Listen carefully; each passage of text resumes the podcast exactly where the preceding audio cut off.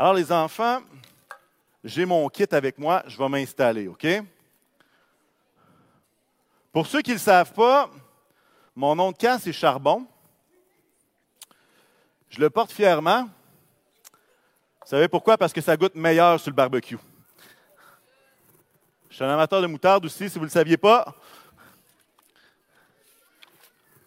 Et j'aime les Timbits. Oui, oui. Alors, pour commencer, euh, alors que les amis s'installent, euh, les amis euh, de la garderie, hmm. est-ce que vous aussi, vous aimez ça, la moutarde? Ouais, vous aimez ça? Il en manque, hein? Oui, il en manque.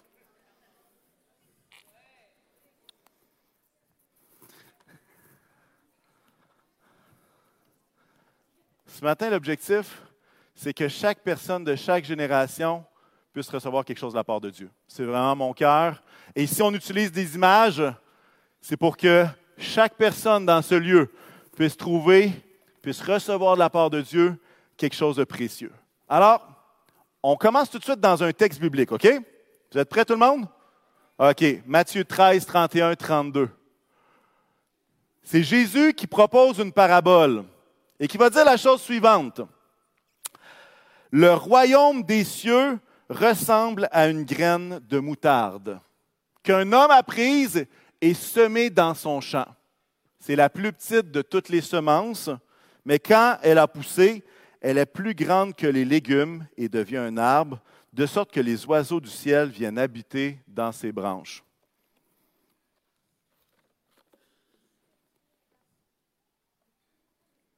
La moutarde, ça goûte la vie. C'est extraordinaire. Vous savez, quand on l'a en bouche, ça a un petit goût de sucré moutardé. C'est comme les deux. C'est excellent. Puis il y aura des enfants, si vous voulez m'aider, puis que ça vous tente de goûter un beigne à la moutarde, ça me ferait grandement plaisir de vous faire goûter. Parce que vous savez, on voit dans ce texte-là que, que Jésus aime la moutarde. Jésus aime la moutarde. Il va l'en nommer à quelques fois dans l'évangile de Matthieu. Pensiez pas que j'allais être game de faire ça, hein? Y en a-tu qui ont eu le cœur levé un petit peu? Ben non. Ah, ben si vous avez le cœur levé, je peux en prendre un autre, ça va me faire plaisir. Ben non. Il y en a d'autres qui l'essayeront tantôt. C'est extraordinaire, un beigne à la moutarde, c'est bon. En fait, Jésus va proposer une parabole, puis je veux juste expliquer à tout le monde qu'est-ce que c'est une parabole. Une parabole, c'est souvent Jésus qui les fait parce que les disciples n'étaient pas assez allumés pour faire eux-mêmes leur parabole. C'est Jésus qui prend une histoire de la vie de tous les jours et puis pour en dégager un enseignement dans la foi. Souvent, il va utiliser des paraboles pour expliquer c'est quoi le royaume de Dieu. Alors, qu'est-ce que Jésus est en train de raconter ici? En fait, il raconte qu'il y a une semence, grosse de même. Il y a une semence qui représente le royaume de Dieu. Peut-être vous êtes scandalisé un peu parce que moi, dans ma tête, le royaume de Dieu, c'était beaucoup plus gros que ça. Mais Jésus va comparer le royaume à une petite graine de moutarde. En fait, ça va dire que c'est la plus petite de toutes les semences. Et là, peut-être vous dites, non, je connais une semence plus petite vous avez probablement raison. Mais c'était comme un proverbe, c'est comme quelque chose dans la culture juive que, regarde, la graine de moutarde est vraiment petite. Est-ce que scientifiquement c'est la plus petite? Ce n'est pas le thème de ce que Jésus veut dire. Il est en train d'utiliser quelque chose qui était connu à travers tout Israël, qu'une graine de moutarde, c'est petit. Tout le monde savait ça. Alors, il utilise ce que tout le monde sait pour que tout le monde comprenne quoi? L'histoire pour que tout le monde comprenne c'est quoi qui est en train de se passer. Alors, il y a une graine de moutarde. Sinon, on voit qu'il y a quelqu'un qui va prendre cette graine-là et qui va aller la planter dans un champ. Il y a une action qui est là. Mais il y a aussi un lieu. Il y a un champ dans lequel la semence est là. Si je sème ma graine de moutarde sur le stage, je peux attendre trois ans si vous voulez. Est-ce que ça va pousser? Mais non. Il faut la planter à un endroit où est-ce qu'elle peut grandir. Et euh, je vais sortir mon galon, je ne sais pas si ça va marcher. Je vais avoir besoin d'un enfant qui a le goût de manger un beigne à moutarde. Y a-t-il quelqu'un qui veut m'aider? Ah, viens-t'en, viens-t'en. Tu as ton beigne si tu fais la job, OK? Faut que tu tiennes ça avec ton pied pour pas que ça bouge, OK? Habituellement, un plant de, de moutarde, un arbre de moutarde mesure 4 pieds, à peu près cette hauteur-là. Ouais, à peu près la hauteur de Pasteur Annie. C'est elle qui a levé la main, je ne pouvais pas m'empêcher. OK? Elle ajoute quand même quelques pouces à son quatre pieds, c'est bien. Mais ce qu'on apprend, c'est que les commentateurs vont dire que l'arbre, cette espèce d'arbuste de moutarde autour de la mer de Galilée, va pousser beaucoup plus haut qu'à l'habitude. En fait, on dit que ça pousse jusqu'à 9, 10 pieds. OK? Excuse-moi, j'essaye pas de t'assommer, OK? Si je t'assomme, tu as deux beignes. C'est bon. Un extra moutarde.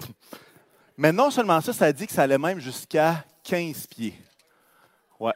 Puis là, j'aurais aimé ça avoir un meilleur galon, je ne l'ai pas trouvé chez nous. 15 euh, pieds, ça ressemble pas mal à. Euh, jusque-là. Est-ce que vous voyez la différence entre un arbuste. Ouais, c'est ça, toi, tu as peur de moi, hein? Tu fais bien d'avoir peur. 4 pieds, 15 pieds. Il y a quelque chose que Jésus est en train de dire. Hey, viens-t'en viens sur l'estrade, je te donne de quoi, OK? Attends un petit peu. Ah, ben, tu peux rester là, regarde, je vais te servir, ça va me faire plaisir. Je vais en mettre juste un peu, OK? Ça prend. Le concierge ne veut pas de graines sur le plancher, alors il faut que tu prennes en une bouchée. Merci, on peut l'applaudir.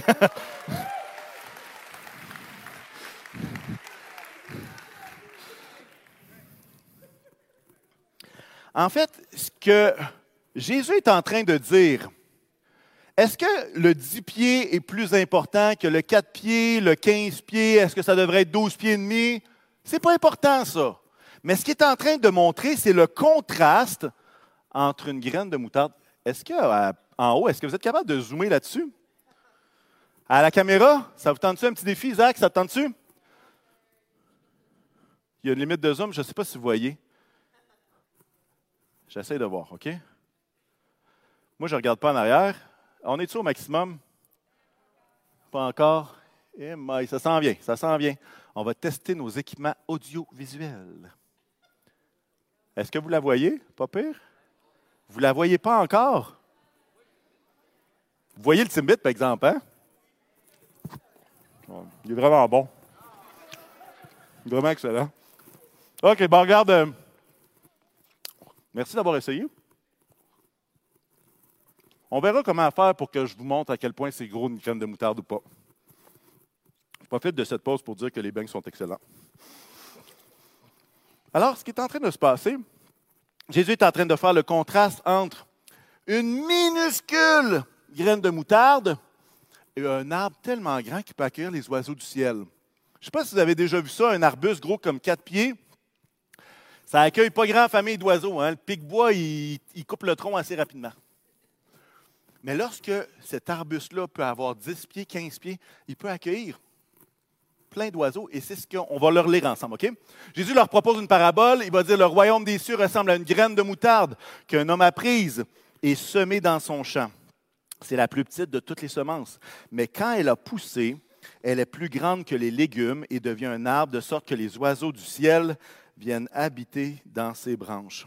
Qu'est-ce que ça veut dire tout ça? Il faut se rappeler que quand Jésus partage cette parabole-là, il n'est pas encore mort. Hein, d'ailleurs, c'est logique. Hein? Il n'est pas mort et ressuscité. En fait, on sait que Jésus, ça va aller, Heidi? Oui, OK.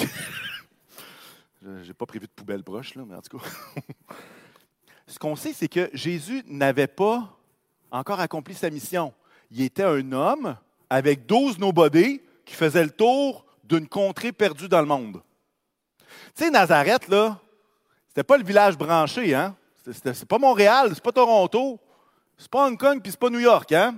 C'est un petit village tout petit, tout petit, perdu en plein milieu d'Israël. Et là, Jésus est en train d'expliquer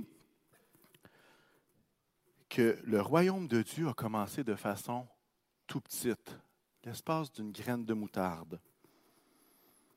plutôt humble. Jésus, ses douze disciples. Avec des gens qui n'attiraient pas l'attention. Les gens qui étaient autour de Jésus, c'était des pêcheurs, c'était des collecteurs d'impôts, c'est des gens que personne d'autre aurait choisi. Mais il dit, regardez bien, avec ce petite chose-là, qu'est-ce que le royaume serait capable de faire? Et la chose qu'il faut que vous appreniez sur la graine de moutarde, c'est qu'elle a une croissance incroyablement rapide. Ça peut prendre en trois semaines un pied d'eau. Tu sais, c'est quasiment plus rapide que les mauvaises herbes sur le terrain du carrefour dans les derniers mois. C'est quelque chose. Et il est en train de dire, hey, ça commence gros comme ça, mais vous n'avez pas idée à quel point le royaume va s'étendre et rapporter auprès de lui tous les oiseaux du ciel. Et les oiseaux dans l'Ancien Testament, plusieurs prophètes vont parler que ça représente les nations. Il va dire, hey, ça commence avec une graine de moutarde et ça devient tellement grand que toutes les nations pourront être incluses dans ce royaume. Et là, on fait comme, oh, wow! Je ne pensais pas que la moutarde était aussi bonne que ça. Mais c'est ce que Jésus est en train de dire. Les Juifs imaginaient quoi? Les gens qui étaient dans le temps de Jésus, eux autres, ils s'imaginaient, c'était comme un peu, euh, un peu big shot. Eux autres, c'est comme, quand le Messie va arriver, il va être tellement gros qu'il va nous arracher de tous les, Romains puis de toute l'oppression. Quand le Messie va arriver, ça va être tellement big qu'ils vont partir en courant. Les Juifs voyaient quelque chose de tellement gros qui allait prendre la place, mais Jésus choisit une graine de moutarde. Et ça, ça nous parle du cœur d'humilité, ça nous parle du cœur de Dieu qui n'a pas peur de commencer petit. Je ne sais pas s'il y en a des fois ici, vous avez connu Jésus, puis vous avez dit, Hey, moi, si je connais Jésus, tout, tout, tout, tout, tout, tout, tout va changer. Tous mes péchés, tout, tout, tout, toutes mes mauvaises habitudes, tout va arrêter. Saviez-vous que Jésus n'est pas gêné de commencer tout petit, mais lorsque c'est déposé dans de la bonne terre, ça peut grandir vite, pas rien qu'un peu. Des fois, on veut que tout soit gros maintenant. Mais Jésus n'a pas peur de prendre une petite graine, commencer petit, et d'ailleurs, qu'est-ce qu'on peut apprendre de ça? Puis je pense que chacun, on est capable de s'identifier à ça. En fait, les petits commencements ne sont pas des échecs. Les petits commencements ne sont pas des échecs. Il y a un, verset dans la Bible qui en parle. On peut le mettre dans Zacharie 4.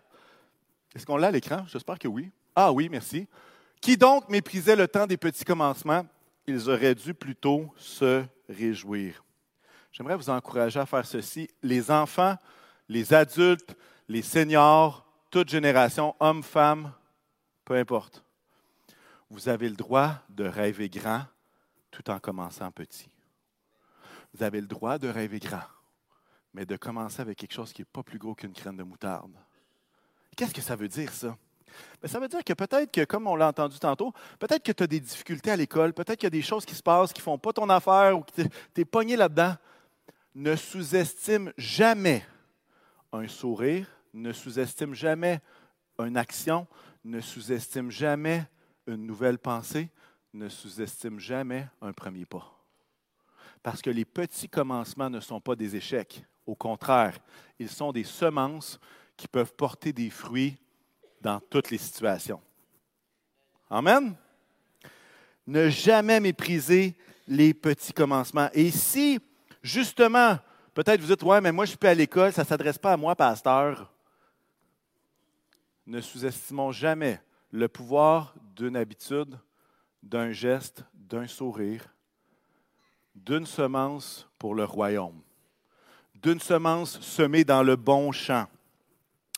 Et, et je pense que comme Église, il faut qu'on se rappelle de quelque chose. On ne devrait jamais banaliser un simple geste d'un enfant qui s'approche de Jésus. Il y a des fois où est-ce que, hein, je ne sais pas vous autres combien d'années de vie chrétienne vous avez, mais bon, euh, moi, ça fait quand même une couple d'années, peut-être une 25-30 ans là, que je connais Jésus. Et il y a des fois qu'on a cette mauvaise habitude-là de faire du reflet sur les autres, c'est-à-dire que on va voir une personne qui peut-être elle, ça fait un an ou deux ans, puis on va dire, ben pourquoi est-ce que tu fais ça? Voyons donc! Puis on est en train de lui demander d'avoir 30 ans de vie chrétienne alors qu'elle a 10 ans d'âge total. Comprenez ce que j'essaie de dire? Il y a parfois qu'on exige des autres ce qu'on n'aurait jamais été capable de faire la première année de vie chrétienne. Jamais. Et je pense que cette illustration-là nous rappelle qu'on ne devrait jamais mépriser un pas vers Jésus, qu'il soit petit ou microscopique. Jamais. Pourquoi? Parce qu'on ne sait jamais à quel point ça peut pousser rapidement.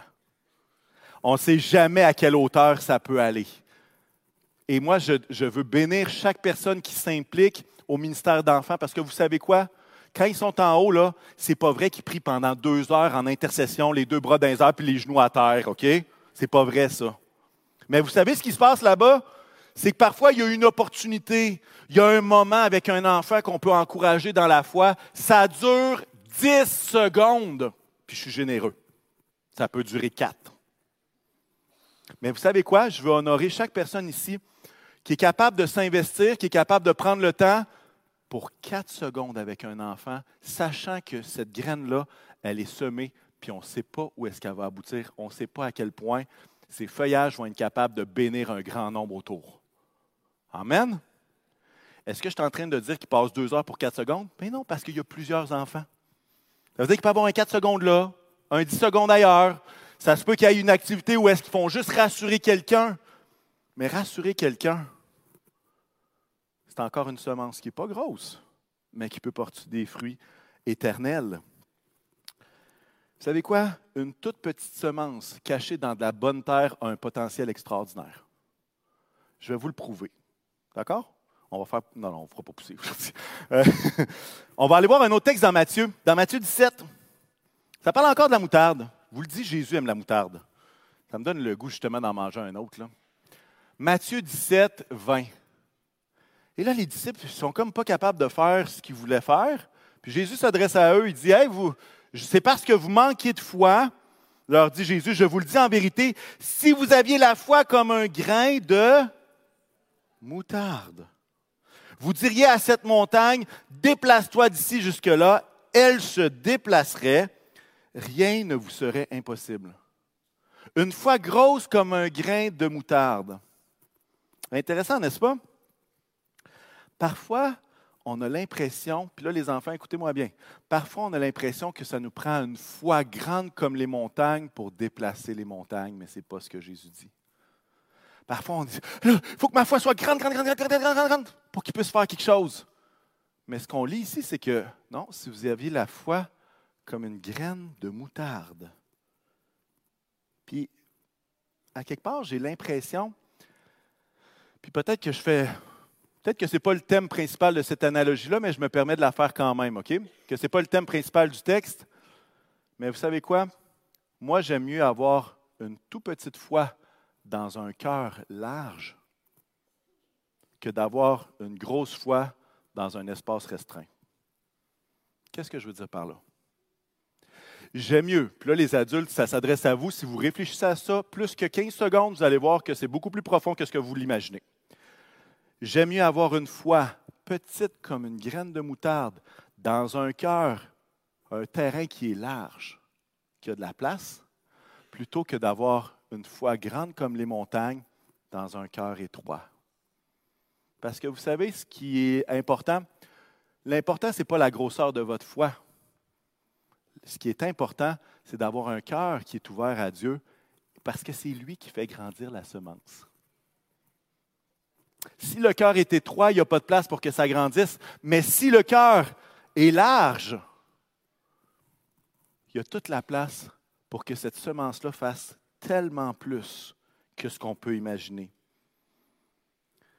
L'idée, c'est que, là, les enfants, je vous lance ce défi-là. Ce que Jésus vous demande, c'est d'avoir la foi grande comme un grain de moutarde, et c'est lui, Jésus, qui va déplacer les montagnes dans votre vie.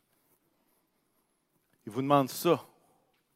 Je vous donne une question, euh, puis là, je vais faire appel à votre connaissance mathématique. Cuillère à thé. Cuillère à thé. Je l'ai remplie. Je l'ai calculé ce matin, j'ai eu bien du fun. Combien est-ce qu'il y a de graines de moutarde dans une cuillère à thé? Là, vous le dites à votre voisin, OK, je ne veux, pas, veux pas toutes les entendre. Comme ça, si vous avez le bon chiffre, il y aura une preuve vraiment, une oreille attentive. Combien il peut avoir de graines de moutarde dans une cuillère à thé? Si vous dites 3 500 000, vous êtes trop haut, OK? Une cuillère à thé, c'est simple. Cuillère à thé. Hmm. Est-ce que vous voulez connaître la réponse? 853 graines de moutarde. Y a quelqu'un qui a eu dit 853, 850? Ah! Combien vous pensez qu'il y a de graines de moutarde dans un simple plat de verre comme ça?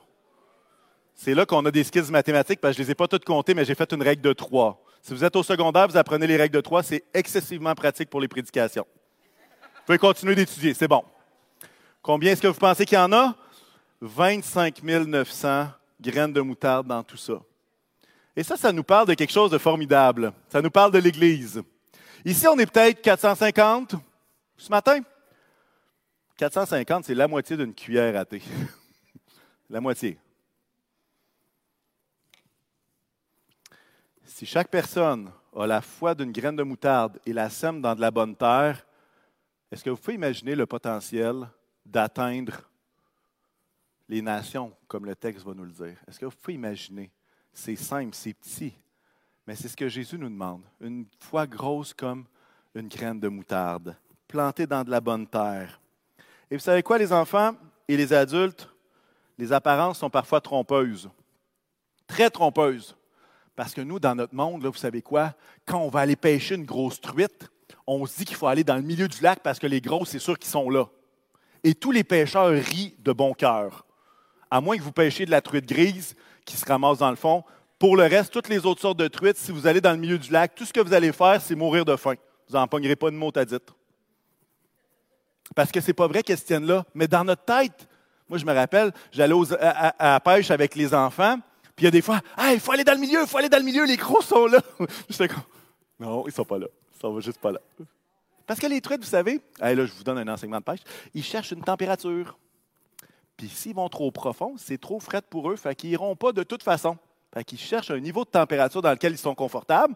Fait que si vous êtes un pêcheur intelligent, vous allez à l'endroit où est-ce que la température de l'eau est propice pour les truites, avec aussi de la nourriture proche, puis ça se pourrait que vous mangiez mieux le soir. Vous comprenez? Mais dans notre tête, on s'imagine que les plus grosses sont dans le milieu, alors que ce n'est pas le cas.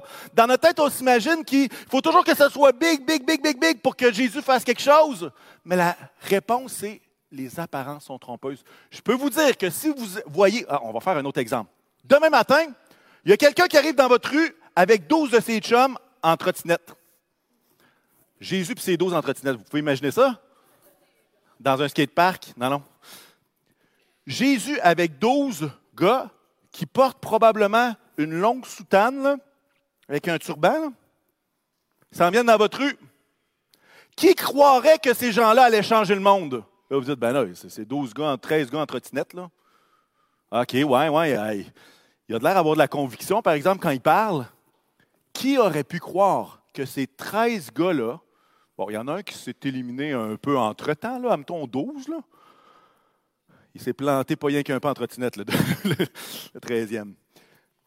Qui aurait pu croire, qui croirait aujourd'hui que ces gens-là pourraient changer le monde, avaient le potentiel de changer le monde? Personne. Les apparences sont trompeuses, mais l'Évangile est puissant.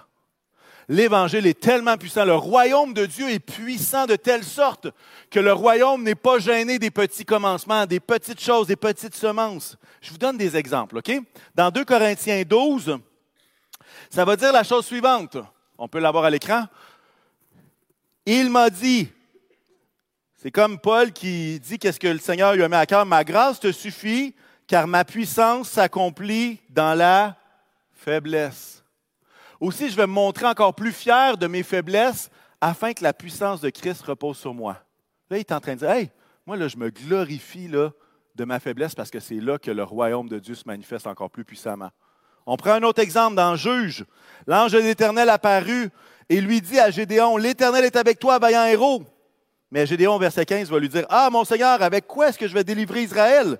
Mon clan est le plus faible de Manassé et je suis le plus petit dans la famille de mon père les apparences trompeuses.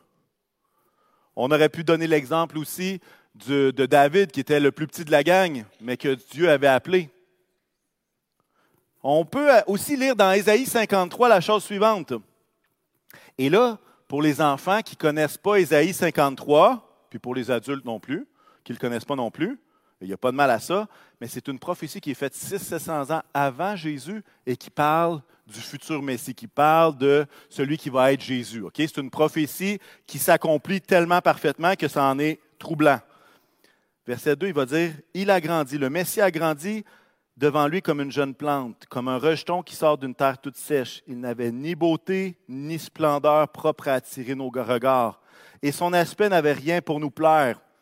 Méprisé, délaissé par les hommes, homme de douleur, habitué à la souffrance, il était pareil à celui face auquel on détourne la tête. Nous l'avons méprisé, nous n'avons fait aucun cas de lui, et pourtant, ce sont nos souffrances qu'il a portées, c'est de nos douleurs qu'il s'est chargé. Ce n'était pas Hulk qui était sur la croix. C'était quelqu'un, Jésus, qui avait une apparence qui n'avait rien pour attirer les regards, mais qui avait une puissance inexprimable en lui. Matthieu 27. Ça, c'est quand même cool, les enfants. Quand Jésus meurt sur la croix, il arrive un gros tremblement de terre, puis les gens qui l'ont tué se mettent à réfléchir. Vous savez, c'est une bonne chose de réfléchir.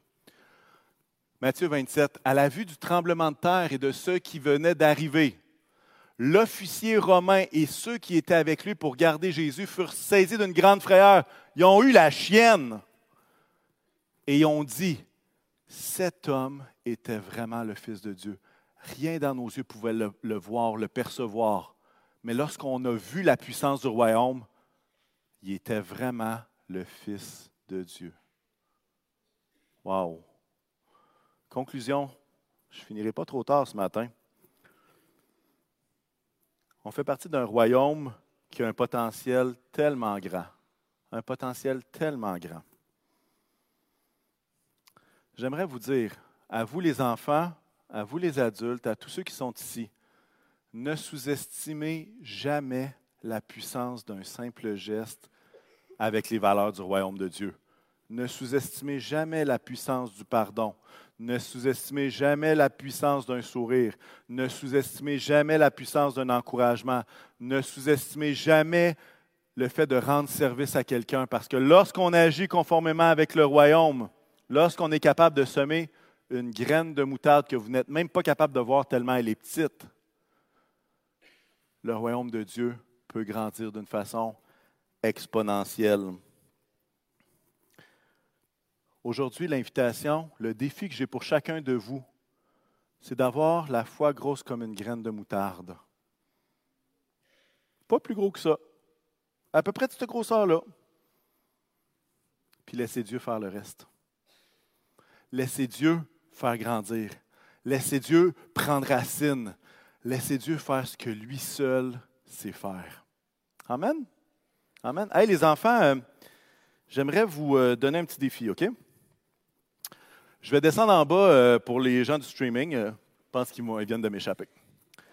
Là, vous savez que vous n'avez pas besoin d'avoir une grosse poignée, mais j'aimerais que vous fassiez la chose suivante. Tous les ados, les enfants, j'aimerais que vous veniez prendre une petite poignée petite pincée, petite pincée. Puis vous allez faire la chose suivante. Vous allez donner une graine de moutarde à quelqu'un que vous ne connaissez pas, puis deux, trois autres aux gens de votre famille qui sont ici. Est-ce que vous pouvez venir? Venez-vous-en. Ce n'est pas compliqué. Vous n'êtes pas obligé de vous le mettre dans la bouche. OK? Je n'ajoute pas de moutarde. C'est déjà de la moutarde. Prends-en juste une petite pincée, puis va porter ça à une personne que tu ne connais pas. Tu peux en prendre plus qu'une graine, hein? Ben non, c'est vraiment pas gros. C'est petit, hein? Allez, puis là, tu vas emporter une à une personne que tu ne connais pas pour qu'elle sache c'est quoi la grosseur de la foi qu'elle a besoin. OK? Vous êtes prêts? Ça va nous prendre des gens qui vont aller en haut parce que autres, en plus de rien voir parce qu'ils sont loin de la graine de moutarde, ils pourraient même pas en avoir eux-mêmes. On a besoin de, missionnaires au deuxième étage. Allez.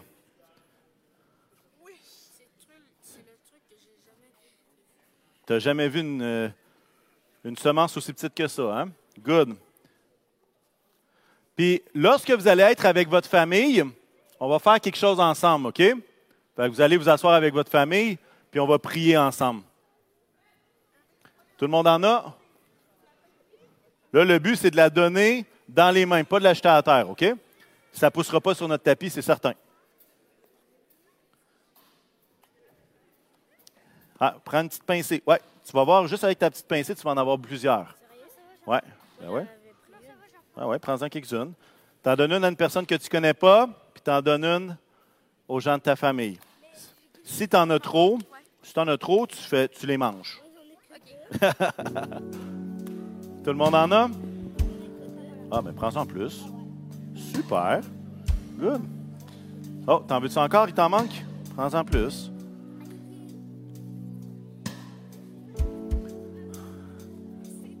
Ah, merci, c'est gentil. J'ai reçu ma semence moi aussi. oh yeah! Faites bien. Est-ce qu'on peut se lever ensemble?